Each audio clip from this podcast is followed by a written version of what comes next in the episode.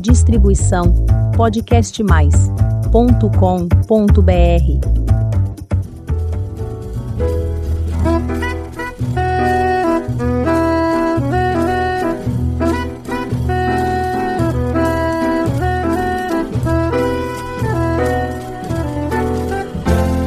Olá, eu sou Elizabeth Junqueira do canal Avosidade. Vamos ao cinema? Sim! Esse, durante muito tempo, foi o melhor programa de muitas gerações. Ainda é. Ah, mas hoje temos a possibilidade de assistir filmes em muitas plataformas e temos televisões de boa qualidade em casa. Talvez a magia não seja tão grande como na geração dos nossos avós e pais. Tudo acontecia no cinema: encanto, história, conhecimentos, coisas de amor, grandes heróis, paisagens incríveis, coisas inimagináveis. Tinha até uma expressão quando queríamos nos referir a algo extraordinário. Dizíamos, coisa de cinema. Convidamos o avô cinéfilo Sérgio Vaz para nos auxiliar na tarefa de selecionar filmes que impactaram a geração dos atuais avós. Tarefa dura! Antes de começar a nossa fantástica viagem pelo cinema, vamos apresentar o Sérgio Vaz, amantíssimo avô de Marina. Uma linda menina. É a personagem de vários artigos do Avosidade. Sérgio Vaz é jornalista. Trabalhou em veículos como Jornal da Tarde, Revista Final, Agência Estado, Revista Marie Claire, Portal Estadão e Jornal O Estado de São Paulo. Hoje, Sérgio edita os sites 50 anos de textos e 50 anos de filme. Uma maravilha, vale a pena conferir, hein? Ele elaborou um riquíssimo roteiro e pediu que avisasse aos nossos ouvintes que escolheu alguns filmes que impactaram sua geração. Estes filmes escolhidos não são necessariamente os melhores, mas os mais importantes, diz o Sérgio. E acrescenta: como toda lista, é incompleta e tem falhas. É importante dizer isso. Ah, Sérgio, não se preocupe. A lista poderá ser completada brevemente e ter também outras abordagens e outros filmes. Tenho certeza que você preparou uma coisa de cinema. A jornalista Ana Magalhães e eu faremos a narração dos filmes. Sérgio prefere escrever, o que faz maravilhosamente bem. Não gosta muito de falar. É coisa de mineiro. Vamos a ela? A lista que o nosso avô cinéfilo preparou? Sérgio começou seu roteiro pelo ano de 1959.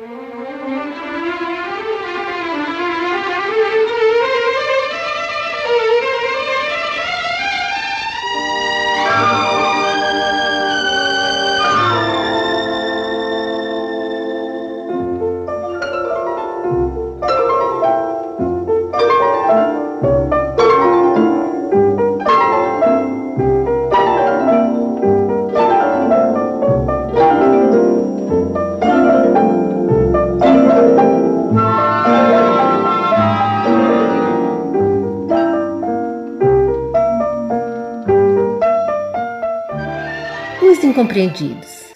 Le Cat Sancourt. De François Truffaut, França, 1959. Com Jean-Pierre Lelot, Claire Maurier e Albert Remy.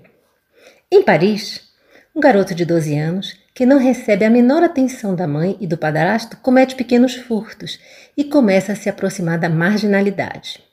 Os Incompreendidos foi um longa-metragem de estreia de um realizador que deveria ser um dos melhores e mais importantes de todos, François Truffaut. É a primeira parte de um conjunto de cinco filmes que acompanhariam ao longo de 20 anos, de 1959 a 1979, a evolução de um mesmo personagem, Antoine Duenel, uma façanha sem par na história do cinema mundial. Absoluto sucesso de crítica no mundo inteiro, influenciaria muito do que o cinema faria depois do seu lançamento em 1959.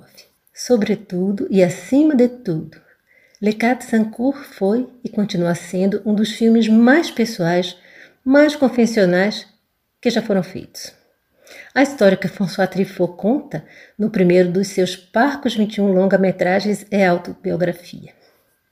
Escancarada, sem disfarce e sem piedade. Nenhum outro dos grandes mestres do cinema abriu sua intimidade mais íntima, se expôs tão claramente, tão abertamente, quanto François Truffaut neste filme.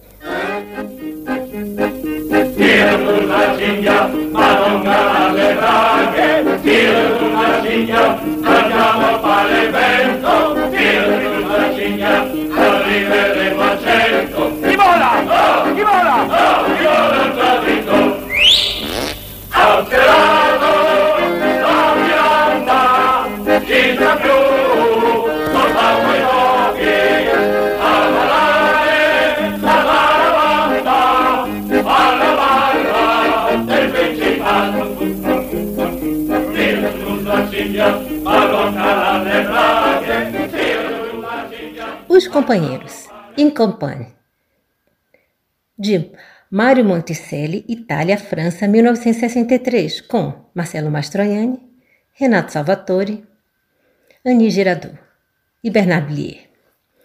Um professor de escola secundária, interpretado por Marcelo Mastroianni, tenta organizar operários que trabalham em condições desumanas em indústria têxtil no norte da Itália no final do século XIX. Vi os companheiros pela primeira vez. Ah, cheguei agora no meu caderninho de criança e adolescente.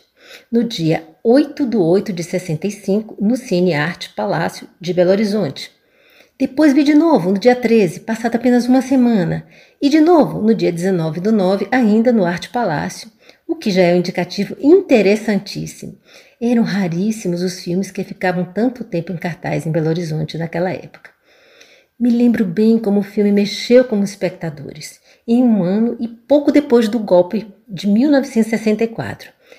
As pessoas aplaudiam o discurso que o personagem Marcelo Mastroianni faz quase no final. Era uma reação pela emoção do filme, mas, claro também, era uma reação passional contra os milicos. It's been a hard day's night,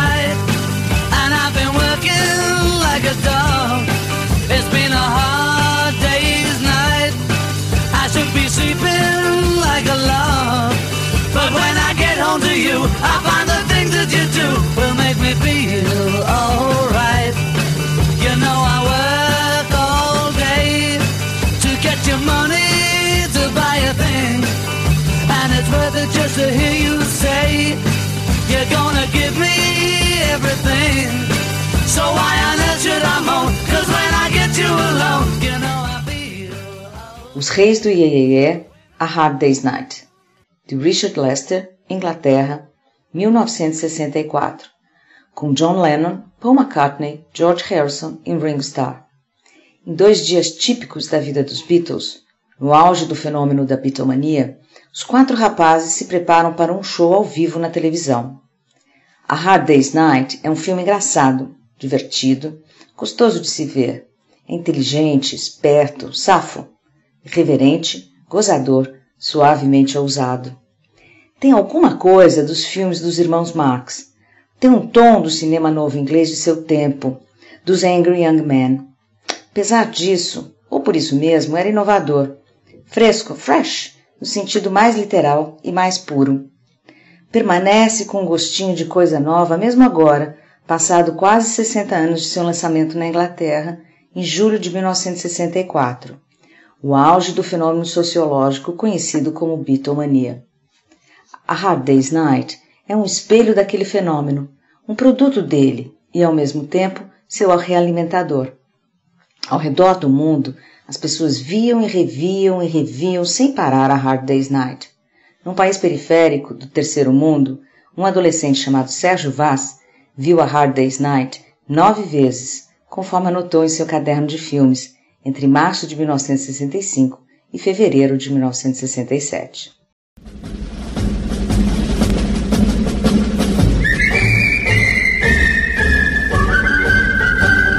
When Johnny comes marching home again, hurrah, hurrah, we'll give him a hearty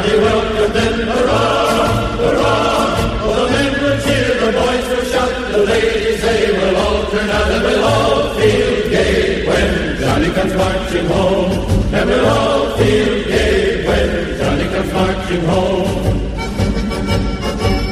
Get ready for the Jubilee, hurrah, hurrah. We'll give the hero three times three, hurrah, hurrah. Doutor Fantástico, Doctor Strange Love, ou How I Learned to Stop Worrying and Love the Bomb, de Stanley Kubrick, Inglaterra, Estados Unidos, 1964, com Peter Sellers, George C. Scott e Sterling Hayden. No auge da Guerra Fria, no início dos anos 60, um general louco, com o ódio insano do comunismo, dá início a uma sequência de acontecimentos que leva as duas superpotências, Estados Unidos e União Soviética, à beira da guerra atômica que extinguiria a vida na Terra.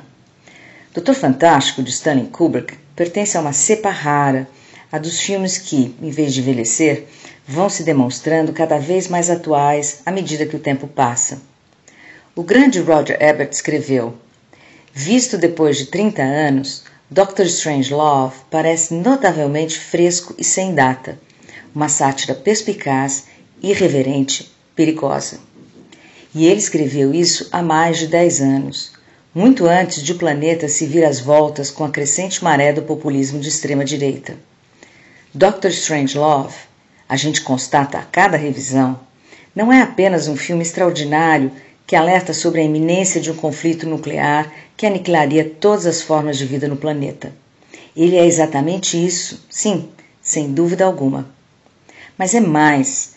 É um dos mais brilhantes, mais inteligentes e mais assustadores filmes que alertam para o perigo do fanatismo, da cegueira ideológica de gente como Donald Trump, Steve Bannon, Matteo Salvani, Victor Orbán, Jair Bolsonaro.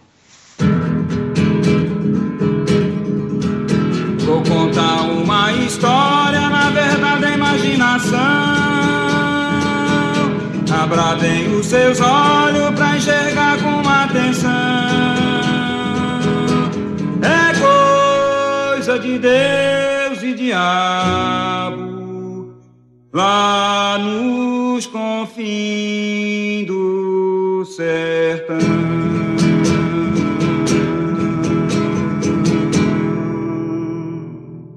Deus e o Diabo na Terra do Sol, de Glauber Rocha, Brasil, 1964, com Geraldo Del Rey, Ioná Magalhães, Otton Bastos, Maurício do Vale. No meio da seca e da miséria, no nordeste do Brasil, um camponês pobre passa do domínio de um beato fanático ao de um cangaceiro. Assim que chegou às telas dos cinemas, exatamente no ano do golpe que instaurou a ditadura militar no Brasil, Deus e o Diabo na Terra do Sol se revelou muito mais que um filme. Foi uma erupção vulcânica, um terremoto, o choque de um gigantesco meteorito, uma bomba atômica. Deus e o diabo é barroco, gongórico, operístico, tudo de force, exagerado, over do over, suntuoso e, em alguns momentos, vários a rigor, chato de doer.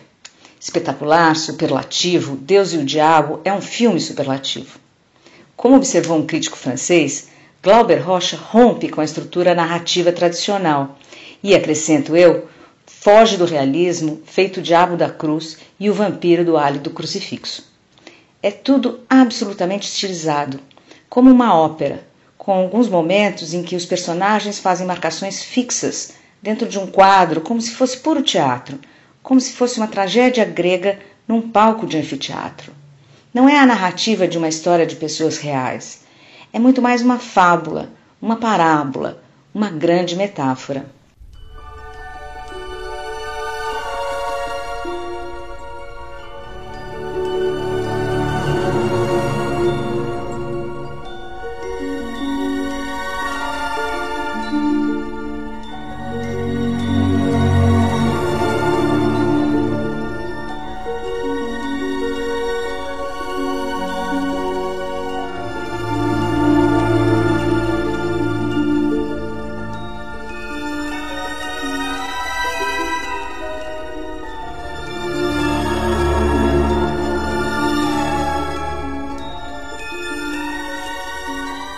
Fahrenheit 451, Fahrenheit 451, de François Truffaut, Inglaterra, 1966, com Oscar Werner e Julie Christie.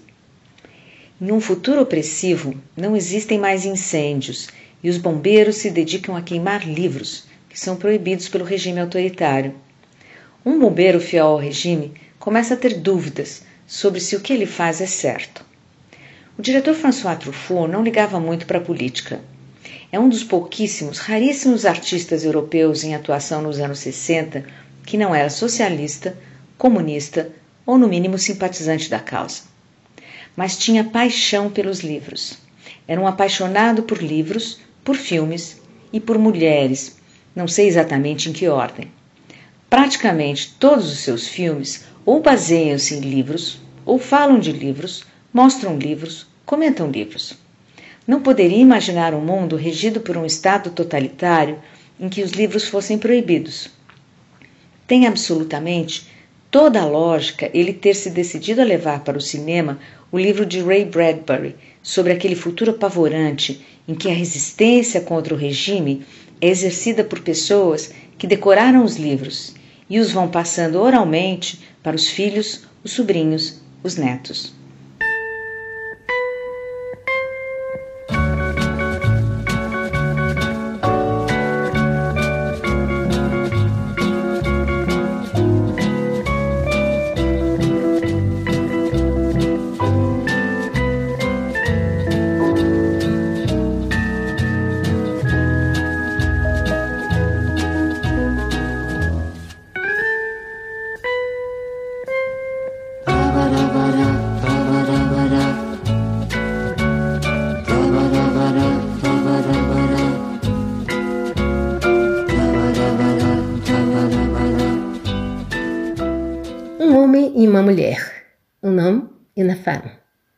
Claude Lelouch, França, 1966. Com Jean-Louis Tration e Anouk Quenet. Um homem e uma mulher, ambos viúvos, se conhecem e se apaixonam. É só um fiapinho de história, como mostra bem a sinopse. É uma história absolutamente comum sobre duas pessoas comuns, normais. Se é que alguém pode ser chamado de normal, sem nada, nada de extraordinário. Dois atores competentíssimos, simpáticos e belos aí na faixa dos 30 anos. Uma câmera que faz belíssimos movimentos, uma mistura de sequências em cores e um maravilhoso preto e branco. Uma trilha sonora apaixonante e um tema simples e gostoso, daqueles que grudam na cabeça da gente como chiclete.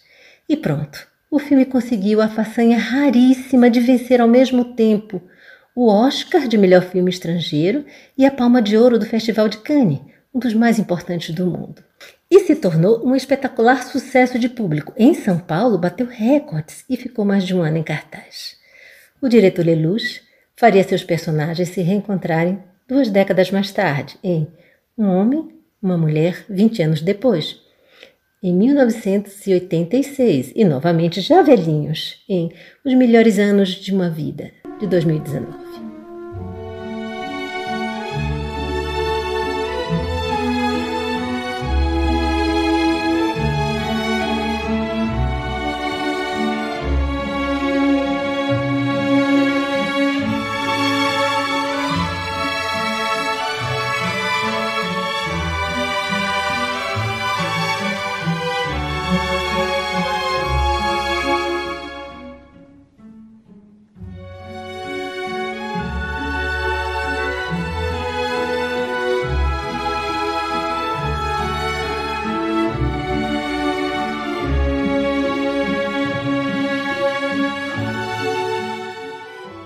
Todas as Mulheres do Mundo.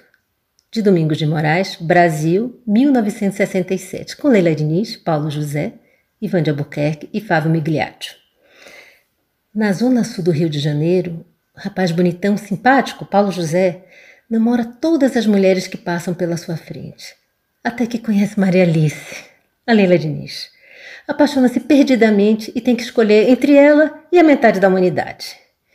Em pleno início da ditadura, enquanto praticamente todos os filmes brasileiros denunciavam as mazelas e a injustiça social do país, como forma de combater o governo de direita, Domingos de Oliveira remou contra a maré e fez uma comédia romântica, que é a mais bela e mais arrebatada declaração de amor feita no cinema a uma mulher.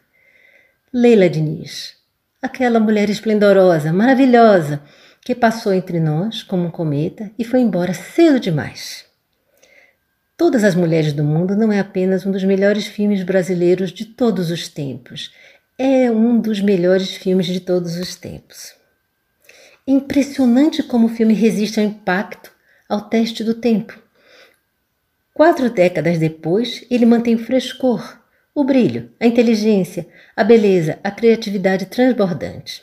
Não é à toa que inspirou uma série da TV Globo recentemente, em 2020.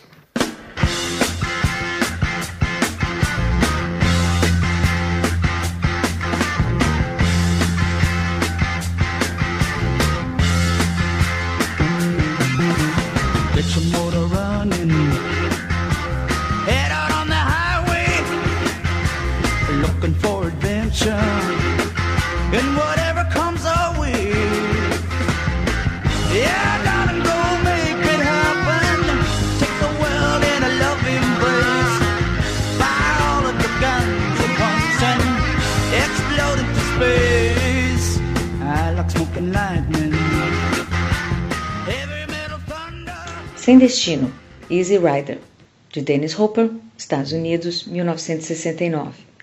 Com Peter Fonda como Wyatt, o Capitão América, Dennis Hopper como Billy e Jack Nicholson como George Hanson. Dois motociclistas atravessam metade dos Estados Unidos, de Los Angeles até Nova Orleans, passando por colônias de hippies e por cidades em que eram hostilizados por causa de suas roupas e modos pouco convencionais. Em 1969, um filme sobre motocicletas de baixo orçamento mudou para sempre a forma em que a América olha para si mesma e a maneira com que os filmes redefinem cultura. Essa afirmação abre um documentário de pouco mais de uma hora de duração sobre Sem Destino, chamado Easy Rider Shaking the Cage. Pode parecer exagero, mas não é. Easy Rider tem imensa importância, sem dúvida alguma. Foi um marco fundamental. Foi o filme que mostrou escancaradamente, pela primeira vez, a vida dos hips, a forma com que viviam as pessoas que tinham resolvido abandonar o American Way of Life para procurar alguma coisa mais satisfatória, mais plena. Fiquei com a sensação, depois de terminar de rever o filme 50 anos depois de seu lançamento, que Easy Rider está para o cinema americano como Hair está para o teatro da Broadway e como Woodstock está para a cultura, para a história de uma maneira geral. Easy Rider, Hair e Woodstock foram os grandes marcos da presença forte da contracultura do Hippie Way of Life.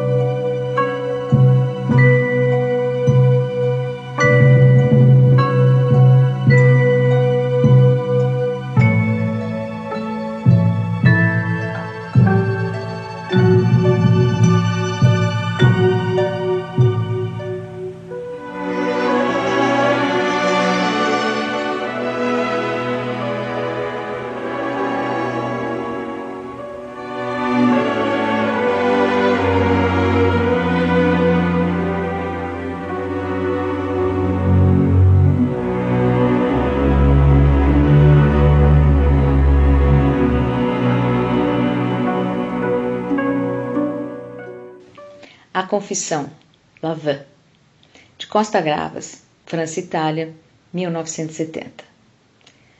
Com Yves Montand, Simone Signoret, Gabriele Ferzetti, Michel Vitot e Jean Bouzet.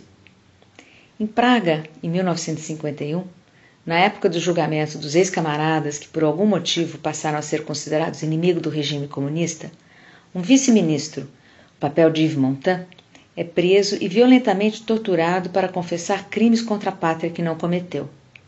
Nem mesmo Franz Kafka seria capaz de criar essa história de tamanho absurdo kafkiano que viria a acontecer de verdade ali mesmo, na sua cidade natal, a Bela Praga, e que Costa Gravas, o Monsieur Cinéma Politique, transformou em um filme em tudo e por tudo extraordinário, eletrizante, importantíssimo.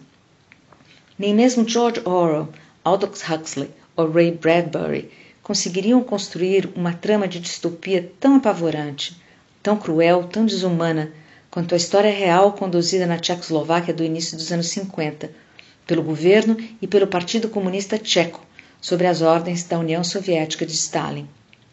Na época em que foi lançado, 1970, foi um furor, um choque, uma bomba atômica. Como assim? Esse formidável time de gente esquerdista, o cineasta greco-francês Constantin Costa Gravas, o casal 20 da esquerda francesa Yves Montand Simone Signoret e mais o comunista espanhol Georges Sampin unidos num filme que mostra tortura no regime comunista? Traição, traição, traição. Estão se vendendo para o imperialismo, abandonaram a defesa do povo, a construção do socialismo. Contudo, Costa Gravas, Montan, Simone Signoret e Sampin, ao contrário de lulistas e bolsonaristas, não têm ditadores favoritos. E então, o que você achou do roteiro? Fique atento, porque paramos em 1970. Ainda podemos ter muito, muito, muito mais.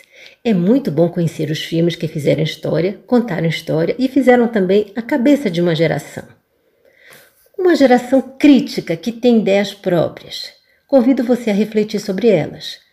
Não precisa concordar. Todo mundo tem direito de ter suas próprias ideias, mas ser crítico é muito importante. É fundamental. Não importa a sua idade ler, ouvir, ver com muita atenção e tirar suas próprias conclusões. Obrigado, Sérgio Vaz. Espero tê-lo conosco outras vezes. Acho que a sua história pode ser também coisa de cinema e virar um episódio aqui no seu canal Vosidade. Todas as vidas e histórias são muito importantes. E juntos vamos contá-las aqui, junto com você. Ah, aproveita, faça sua inscrição e acompanhe os próximos episódios. Toda quinta-feira, às 16, tem um episódio novo. Aproveite para ouvir os episódios anteriores, tem tanta coisa boa esperando por você. Cuide-se bem, vacina sim, beijinhos e até a próxima semana.